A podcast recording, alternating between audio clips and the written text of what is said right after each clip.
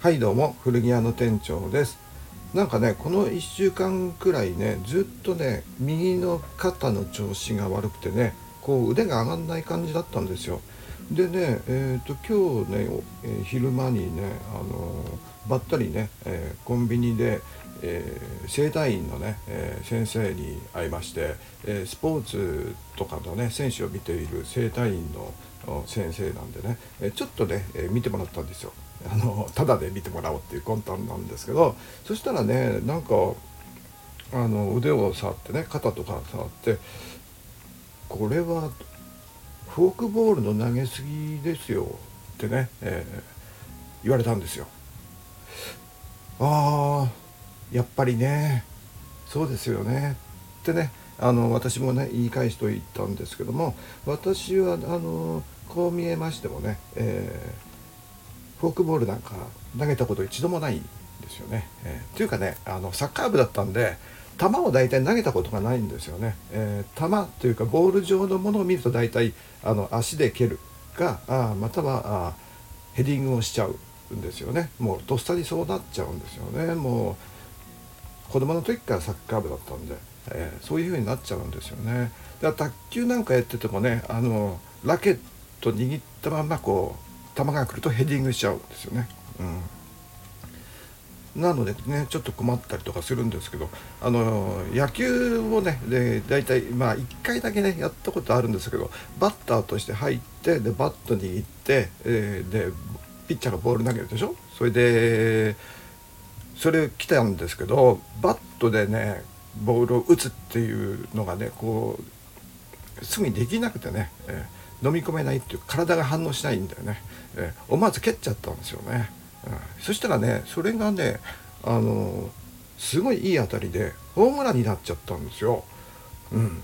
ね、うん、そういうこともあるんだなとかって、えー、みんなねびっくりしてましたけれどもただあのそれは足で蹴った場合でそれがホームランになったとしてもそれはデッドボールじゃないか。っていうことでね揉めましてで結局ねあのデッドボールということにはならなくてなんか反則行為らしいですよね。あのストライクゾーンに入ってきたのを足で蹴るっていうのはね、えー、そういうことであの一発退場になってしまいました。はい、まあそんな前振りがまた今日も長かったんですけれどもえー、っとねヨーロッパ前回ねヨーロッパのね、えー、行き詰まり感みたいなものをねちょっと話してたんですけどもえー、っとねちょっとねえー、っと大きな出来事をね言い忘れてるような気がしてなんだっけかなと思ったんですけどこれがねあの14世紀にあのヨーロッパ中で流行っていたペストですね、えー、ペストというものがねまあパンデミックですね。で人口がねすごく減ったらしいんですよでそうするとあのー、まあ戦争するにしてもね、えー、何にするにしてもあとは食料を生産するとかね、えー、いろんなことにするにしてもあの労働力不足あと市場不足というものがありましてこれもねやっぱり大きな原因だった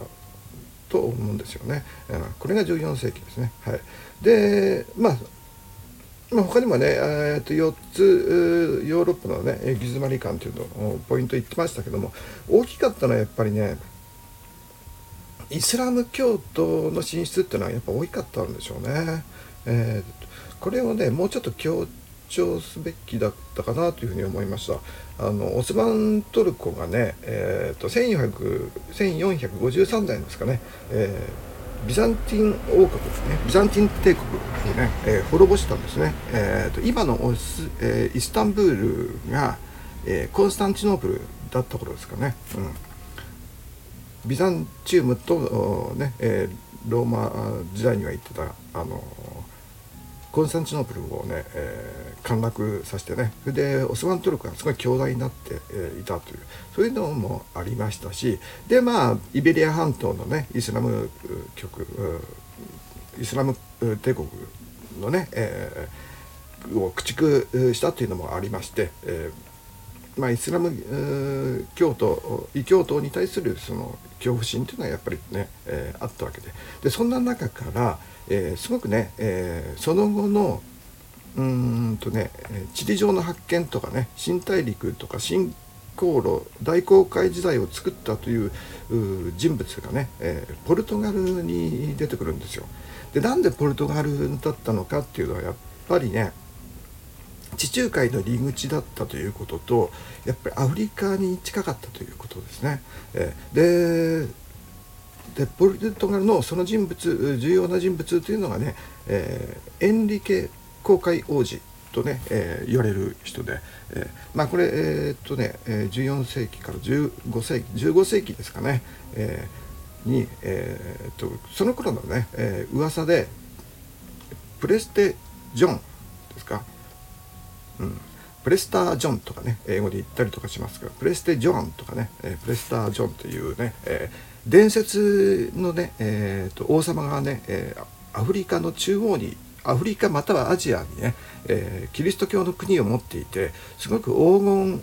金をね、え、いっぱい持っているっていうね、えー、噂話がね、え、広まっていたんですね、え、ヨーロッパの方に。うん、それで、え、このポルトガルのエンリケ公会王子がね、えー、まあイベリア半島からイスラム局イスラム教徒をね、えー、駆逐した頃戦っている頃からですかね、えー、それを何何て言いますかね、えー、冒険者たちに、えー、投資をして行ってみないか君たちも金を探しに行かないかっていう感じよね。でこの航海術とかね、えー、造船術のね学校を作ったりとかしてねすごくね、あのー、投資をするんですね。でこのインディケ王子のこの支援を受けた人たちが、えー、このなんですか西回りでねポルトガルから、えー、アフリカの西海岸の方まで、えー、たどり着くわけなんですよ。で、えー、アフリカのね西海岸っていうのは、えー、それまではあの未知の世界だったんですね。えー、であの北のね、えー、モロッコあたりからあすぐ南にはサハラ砂漠というね、えー、すごく広大な砂漠がありまして、えー、でそこから先はねあのヨーロッパの人ねあんま行ったことなかったんですね。まあ記録に残ってない歴史に残ってないだけかもしれないんですけれども、うん、でポルトガルのこのエンリケ王子を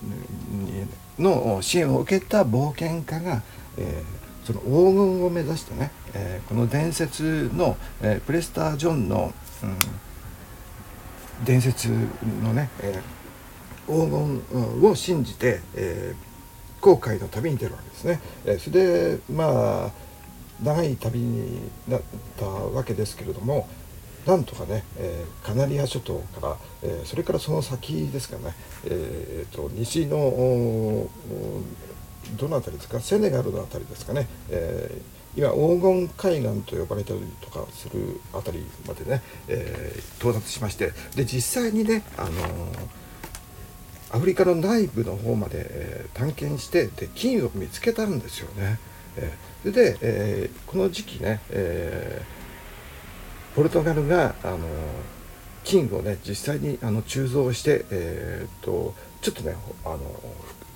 リッチになったんですね、えポルトガルが。うん、ででよその国もそれの噂というかまあ実際噂じゃないんですけどもね、えその情報をね得たよその国もえーと、僕も僕もって感じでね、えー、いろいろ乗り出すわけなんですけれどもその中でね、えー、やっぱりポルトガルはね、えー、最初に、えー、なんていうか準備がねできてますからあの造船技術とかね、えー、そのあの航海術とかもね、えー、学校まで作ってるくらいですからね、えー、でポルトガルのうんと最初にね、えーアジアかアフリカの奥かよく分かんないようなところを目指してとにかく金を求めて、うん、あの香辛料も含めてねあの香辛料か金ですね、えー、うん、まああのインドからね、えーとまあ、この間話しましたけれどもアラブの商人イスラムの国の商人を通してインドから、えー、陸路でね、えー、運ばれる香辛料とか金とかシルクとかあの綿織物はあったわけですけども、まあ関税がかかるということでねあのアラブ商人に、えー、アラブ商人アラブとか、えーと、イスラムの国ね、えー、オスマントルコのに関税が取られるからあのそっちは陸路ではあのしあのしかも大量に物を運べないということで海から目指すということで、えー、さらにこの攻めていくわけです。あの西の方からね。で、えー、このポルトガルのね、えー、ディアスという人がねこのエンリケ王子のもう死んじゃった後なんですけどもこの後を継いでというかねこういろんな人がね、えー、その後を継いでいくわけなんですよ。その何ですかなんか望みをね、えー、で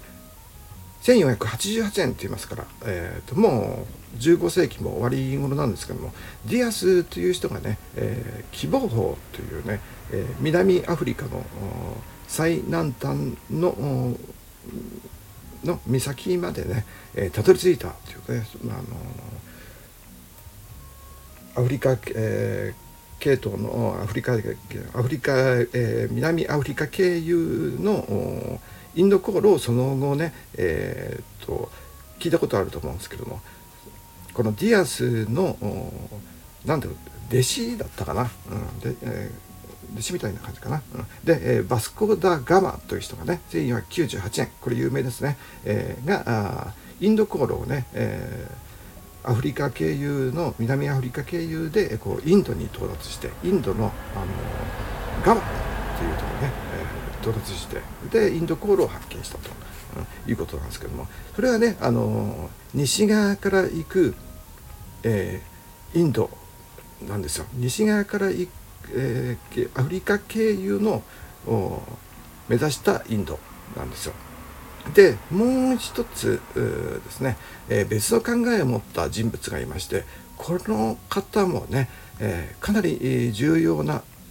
人物なんですよ。何しろ一応ね、えー、アメリカ大陸を発見したという人なんですよ。これがね、えー、ジェノバ生まれの、えー、クリストファー・コロンブスですかね、えー、よくねコロンブスってね聞くと思いますけれどもね、えー、これねジェノバの人なんですけれども、えー、ポルトガル王に頼んで最初はえっ、ー、となんですかアフリカ経由じゃなくてね、え、大西洋を横断して地球は悪いんだからってね、え、大西洋を横断して、え、インドに行くインドを目指すっていうことをねポルトガル王に最初頼んだらしいんですけどポルトガル王はあのダメだっつってねそんな危険なことには投資できないっつってねもうポルトガルはねあの結構もね儲かってますからね。まだバスコ・ダ・ガマの前なんですけどもあのアフリカのね、えー、黄金海岸でもう金を入手してますからね、えー、ちょっとやっぱり危険な賭けだと思ったんじゃないですかね。うん、でそれで、えー、スペインがそこでね立ち上がって、え、ちょっとねスペインはねあのちょうど、あの、グラナダを陥落させた頃なのかな、うん、あの割と力をつけてきた頃なんですよ。で、えー、コロンブスに、えー、投資をしてですね、えー、行ってきなさいって感じでね、えー、その代わり必ずあの金をインドを行きなさいよって言ってね、えー、お土産待ってるよっていうね、えー、感じでね、えー、でコロンブスは、えー、西方向から、え大西洋周りでこうインドを目指すわけなんですね。えこれがね、えー、っとさっきのディアスが1488年なんでその4年後なんですよね。うんえー、バスコ・ダ・ガマの6年前ですね。でついにね、えー、1492年に、えー、サンタマリア号というね、えー、帆船に乗ってですね、ええー、今でいう西インド諸島ね、えー、カリブ海に浮かぶ島あサンサルバトル島ですかに到達したんですよね。それで、えー、やったーって感じでねインドに来たぞ地球はやっぱり丸いっつってね、えー、インドだインドだっつってね、えー、でえー、っとインドのインドそのコロンブスがインドだと思っている島の、えー、先住民を連れて、えー、スペイン王にこの報告に行くわけなんですよ。でやっぱりいました。っつってね、えインド人いましたよ。っつってね、え、行くんですけど、うん、なんですがそれはねカリブ海に浮かぶ島なんですよね。うん、ですからあのコロンブス何回か3回か4回くらいかな。あの言ってるんですけどもあの死ぬまでね、えー、のまあ、1506年に、えー、死んだということなんですけどもね、えー、結局あのインドとカリブ海に浮かぶ島国がねインドだと思い込んだままあ死んじゃったんですね。で、えー、その後なんですけどもコロンブスがあのそのね、えー、アメリカ、えー、大陸の方行く前、えー、前じゃなくてその後なんですけどもね、えー、実はあの同じようにアメリカ大陸に行っていたあその後1500年ジャストなんですけどもカブラルっていうね、えー、ポルトガルの人がねこれはあのコロンブスが成功したからだと思うんですけれども、うん、やっぱりねあのインドに行くっていう思いでね、え、カブラルっていう人がね、えーブラジルに行くんですね。でブラジルでこういろいろあの探検したりとかして、えー、で帰ってくるわけなんですね。えで、えー、ですからまあブラジルねそのまま今もあのポルトガル語なんですけれども、えー、ねえー、そのままポルトガル領になっちゃうわけなんですけどもその後その1年後くらいですか？1年後2年後くらいに、え、今度はねアメリゴ・ベスプッチという人がね、えー今度はねアメリカの大陸までね入っていきましてでこれがね、えー、探検してるうちにねこれはちょっとインドとちゃうんちゃう？とかって感じでね、えー、なんか見て回るうちになんかインドっぽくないぞって感じでね、えー、なんかきっとねえー、っとまあこう見た目あの先住民を見るとあれインドかなっていう感じのね迷いがずっとあったのかもしれないんですけれどもよくよく見るとね聞いた話と違うぞこれって感じでね。こういろんなねあのおそらくあの話があったと思うんですけども、うん、で、えー1507年なのでコロンブスが亡くなった翌年に、えアメリカ大陸このねアメリゴ・ベスプッチの名前を取ってアメリカ大陸ね、えアメリカと呼ばれることになったと。いうことなんですよね、えー、なんかコロンブスかわいそうなんですけども、まあコロンブスの名前っていうのはね、あのコロンビアなんとかとかね、え、まあいろいろね名前は残ってますしね、うん、まあまああのね、えー、貢献しましたよということでね、えー、命かけてね、えー、大西洋を渡った、ね、最初の人ということでね、え、まあそういう感じで地理上の新しい発見これがねえー、とまあバスコーダーガマによるインドも重要ですけれどもなんといっても今ね、え、アメリカ文化の研究をしているわけでアメリカの歴史をね、えー勉強しているわけですからね、えやっぱりコロンブスとアメリゴ・ベスプッチ、ねえー、まあブラジルのね、え、カブラルもそうなんですけどもね、え、まあこの辺をね、えー、やっぱりね、えー、重要に、使用しなきゃいけない。なぜ、えー、そ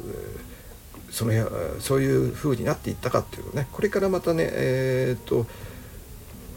ちょっとくどい話になっちゃいますけれども、えーまあ、その辺の先駆者といいますかね、えー、冒険者たちがあいろいろ報告して本国にあの報告してでいろんなものをね、えー、持って帰るわけなんですけど、えー、でまあなんですかこっちの方で、え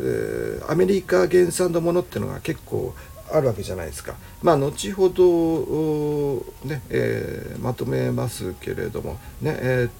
なんでタバコとかね、えー、トウモロコシとかかぼちゃとかね、え、じゃがいもとかトマトとかね、えー、まあ、インドにはなかったようなものがアメリカ大陸にはあったわけなんですよね。えココアね、え、カカオ豆とかもそうなんですけども、うん、で、えー、っとその後ですね、え、いろんな噂がねこの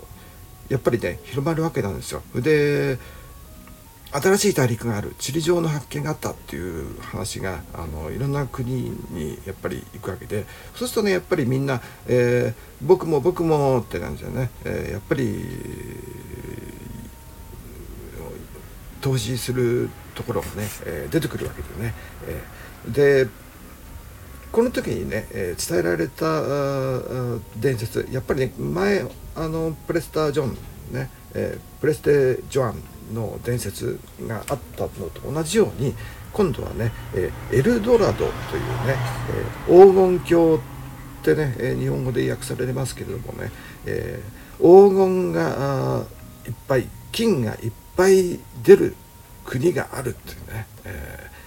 そういうところがあるんだっていうね噂がね、え、広まるわけですよ。これね、え、実際にはね、あのないわけなんですけれどもそのエルドラドという伝説というものの噂がこのヨーロッパ中に回ってそれで、え、いろんな国がそこからですね、えー、まあ退去してじゃないですけどもまずねやっぱりポルトガルとスペインがね、えー、行くわけなんですけども、えー、でスペインがね、えー、まあ大きく、強くなってきた頃でね、ええー、と1519年21年ね、えー、コルテスっていう人がね、えー、コルテスっていう人はねえー、とまあナイキのコルテツの語源になってますけれどもね、えー、コルテス、はい、が、えー、まあ何かアステカ文明とかね、えー、メシコメキシコにあったアステカと、えー、マヤ文明をね、えー、滅ぼしちゃうっていうかね。これあの、どっちかっていうと銃でねこう虐殺したとかそういう話ではまあそういうのもあるんですけれども天然痘がね、えー、持ち込まれたと。アメリカ大陸には天然痘という病気はなかったのに、えー、ほとんどがね天然痘で先住民の人たちがあの死んじゃったということでね、えー、でえーとまあねえー、これがね、えー、コルテスがね、えー、マヤ文明アステカ文明を滅ぼしたということですね。えー、で同じ頃ね、えーマゼランというね、えー、聞いたことあると思うんですけどもマゼランがあの世界一周するんですよね。えー、これで地球この時ね初めてね、あのー、地球が丸いっていうことが実証されたということですね、えー、確認されたということでこれはねあのすごくやっぱり大きなことでね、えー、こうそれで、えーこのマゼランが世界一周しなかったらね地球儀はできなかったんですね、えー、完全なあの世界地図はできなかったわけですからね、うん、でただ残念なことにね、えー、1521年ですかね、えー、マゼランはフィリピンで、えー、死んじゃったということでね、えー、でまあフィリピンっていうのはね、あのマゼランの国、えー、スペインのね、えー、王様のがね、えー、フェリペ、えー、だったわけで。で、えー、まあフェリペっていうのはね、えー、英語読みだとフィリップフィリップですね、えー、なのでフィリピンっていう名前の土地が、えー、そのままになってるわけですね、えー、それからまあまあ、フィリピンにね、えー、イエズス会が行ったりとかしてね、えー、まあ、カトリック教の国になったわけですけれどもまあそれはまた別の話にでフィリピンのはね、まあえー、スペイン領になるわけなんですけどもその後ね、えー、アメリカ領になったりとかするわけなんですけどもそれはまた、あの後ほどに出てきますね。はい、で、えー、その後ですねやっぱりね、あのスペインの人エスパーニャエスパーニャね、えー、の人たちがね、えー、いろいろなんですか、うん、こう特にね、えー、南アメリカ方面メキシコから南の方のね、えー、あとはアルゼンチンとかね、えー、ペルーとかですね、えー、の方までね、えー、結構ね、え探検隊がいっぱい出てきましたね。で1532年ですね。もう本当にね瞬く間にっていうかねすごい早いですよねこの征服が、えー、ピサロっていう人がね、えー、ペルーを征服したんですよ。でペルーっていうのはねあの文明がね、えー、大きな文明ねインカ帝国ですか、えー、っていうのがありまして。でまあ滅ぼすんですけれどもこの このねえっ、と滅ぼす先住民を滅ぼすといいますかね、えー、なんかねすごくねやっぱり残酷なことがあるわけなんですけどもうんと何ですかえー、っとねラスカサスラスカサスっていうね、えー、宣教師がね、えー、この頃のね、えーえー、っとまあなんですか、あのー、キリスト教のね、えー、宣教師なんですけれどもこのインディアスの破壊に関する簡潔な報告書っていうね、えー、記録を残してましたね、えスペイン人がね、えーとスペイン人によるジェノサイドを批判しているということでねすごくね残酷なことを、えーと、スペイン人たちはしているっていうことをね告発するようなね、報告書をね、えー記録としてね残してましたね。これはあのカリブ海のねイスパニオラ島というところで1502年に実際に起こったことということであの書いているわけで、えー、ございまして。これねなんか岩波文庫で、えー、なんか日本語訳の文庫本が出てるらしいんですけどもね、えー、かなり残酷なことも全部あの書いてあるわけなんですよ。でまあスペインの時代があのこの時代ですね、えー、1500年代くらいからね、えー、そんな感じなんですよ。で1545年に、えー、ポトシ銀山というところがね、えー、発見されましたね。えー、でまあそのそういう感じで1500年代はあの最初の頃ね大航海時代の最初の頃っていうのはポルトガルと、えー、スペインがね、えー、強かったということでね、えー、でまあ日本にもね、えポルトガルの人たちがポルトガルとかねえスペインの方も来てるわけじゃないですか。うん、でポルトガルはあのそのペルーでね、えー、ポトシ銀山というね銀をね大量に持ち運んでね、えー、あとはアフリカの西か、えー、西アフリカからね金をね、えー持って帰ってねでポルトガルあスペインはねすごく潤ったわけなんですよ。で、えーと、フェリペ2世の頃というのは、まあ、スペインポルトガルっていうのはね、えー、併合しちゃってるんで、えーまあ、どちらも潤ったみたいな感じですよね。えーうん、で、えーと日本にね、えー、ポルトガルの種子島にね、えー、鉄砲が伝わった時がね1543年なんでほぼ同時期くらいですかね、あのー、この頃ですよね。うん、でまあザビエルが来たのもザビエルは、まあ、ポルトガルでも